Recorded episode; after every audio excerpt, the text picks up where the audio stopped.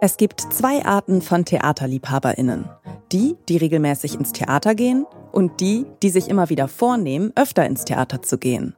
Wer noch einen Anreiz braucht, dieser Podcast könnte einer sein.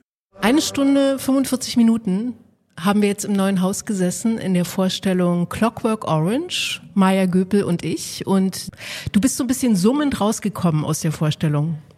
Habe ich? Ja, du hast Echt? so gesummt. Naja, weil Musik spielt keine ganz unwichtige Rolle, aber ja. erstmal frage ich dich natürlich, wie war's? Also in dem Moment steht das Summen, glaube ich, für einen Verarbeitungsprozess. Also es ist ja sehr doll, ne? Also dieses Gefühl von wird die ganze Zeit auch sehr viel angeschrien. Und umgekehrt, ja, natürlich diese, dieses große Spannungsverhältnis von Zwang und Einordnung in das, was legitim und erlaubt ist und nicht und wie sich auch insgesamt natürlich die Sympathie für und gegen eine Person einmal komplett dreht in dem ganzen Stück. Das ist schon, das ist schon intensiv. Das sind die Kulturjournalistin Marion Brasch und die Transformationsforscherin Maja Göpel. Ihr hört den Podcast-Podcast von Detektor FM und wir empfehlen euch heute Wie war's? Einmal pro Woche geht Marion Brasch, die Host von Wie war's, mit einer wechselnden prominenten Begleitung ins Theater. Und zwar in eine Vorstellung des Berliner Ensembles. Maja Göpel hat sich das Stück Clockwork Orange ausgesucht, das seit gut einem Jahr zum Repertoire des Berliner Ensembles gehört. Nach der Vorstellung sprechen Marion Brasch und Maja Göpel übers Theater und die Welt. Was hat die Vorstellung mit ihnen gemacht? Also das verstörende Moment war auf jeden Fall auch wieder da, ähm, weil dieses bewusste anderen Menschen Leid zufügen ist etwas, ja, was wir natürlich beobachten äh, in Gesellschaften, aber was aus meiner Sicht immer dieses ganz große Fragezeichen mitbringt was passiert, dass so eine Verhaltensweise sich Bahn bricht. Und ich bekomme Lust auf eine Runde 20 gegen eine. Und das thematisiert das Stück ja auch ein Stück weit. Äh, und das finde ich gut, weil es nicht nur darum geht, da sind Einzelne völlig durchgeknallt, sondern man fragt sich auch, wie kommt dieses Verhalten nach vorne? Also was bringt das hervor? A Clockwork Orange ist ein Roman von Anthony Burgess aus dem Jahr 1962, der 1971 von Stanley Kubrick verfilmt wurde. Erzählt wird die Geschichte einer Bande Jugendlicher, deren selbsternannter Anführer Alex die Grauzone zwischen Freiheit und Selbstbestimmung auslotet. Nach einem der zahlreichen Raubzüge durch die Stadt wird Alex von der Polizei gefasst und vor die Wahl gestellt. Gefängnis oder Umerziehung. Alex entscheidet sich für die Gehirnwäsche, die ihn in Zukunft davon abhalten soll, gewalttätig zu werden. Der Staat versucht in dieser Geschichte, in dieser Dystopie, die da erzählt wird, den Alex zurückzuholen, besser zu machen, wieder gut zu machen, aber mit Gewalt. Also der Staat reagiert mit Gewalt. Und, und das ist ja auch wirklich auch die total relevante Frage immer, unter welchen Bedingungen ist es angemessen, dass eine staatliche Instanz Freiheiten, also das Ausleben dessen, was ich tun möchte, zu beschränken zum Wohl des Ganzen.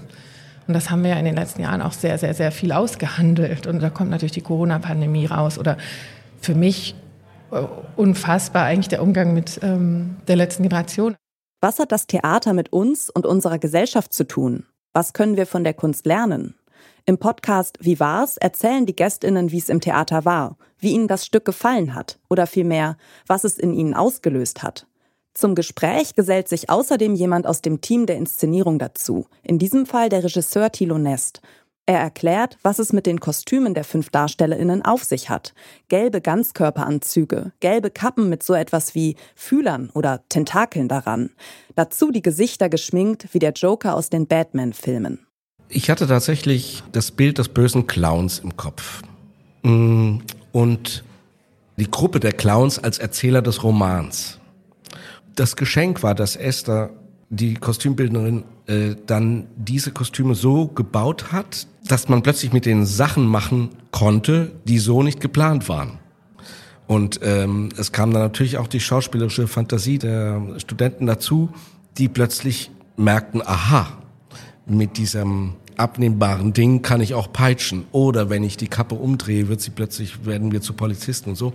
Das sind dann äh, Dinge und Spinnereien, die schönerweise eben auf Proben entstehen können und entstanden sind, ja. Im Podcast Wie war's erfahren wir nicht nur, was sich die Regie bei der Inszenierung gedacht hat, sondern auch, was sie sich vielleicht nicht gedacht hat. Es gibt Hintergrundinformationen zu den kreativen Prozessen im Theater und Einblicke, wie das Stück nachwirkt, auf die prominenten Theaterbesucherinnen und auf Beteiligte wie Thilo Nest.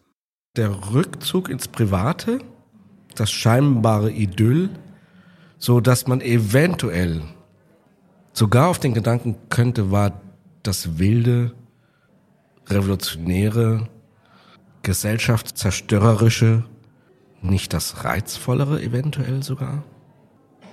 Das ist ein großes Fragezeichen und das ist ja gut, ja. Wenn man aus einem Stück rausgeht, aus einem Abend rausgeht und mit einem großen Fragezeichen und sich darüber unterhält und weiter nachdenkt, ist, ist ja das Beste, was Theater erreichen kann, ja.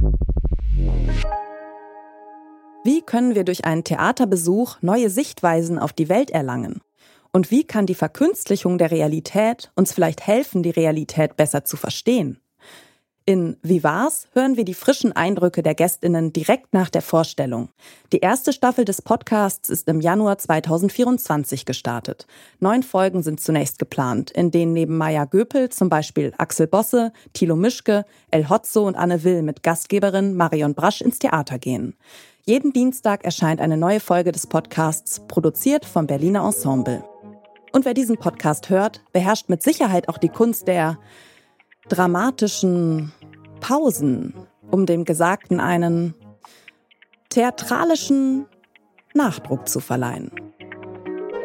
Das war's für heute vom Podcast Podcast. Wenn euch unsere Podcast-Tipps gefallen, dann folgt uns doch auf der Podcast-Plattform eurer Wahl, damit ihr keine Episode mehr verpasst. Oder empfehlt uns einem anderen Menschen weiter, der sich genauso für Podcasts begeistert wie ihr und wir.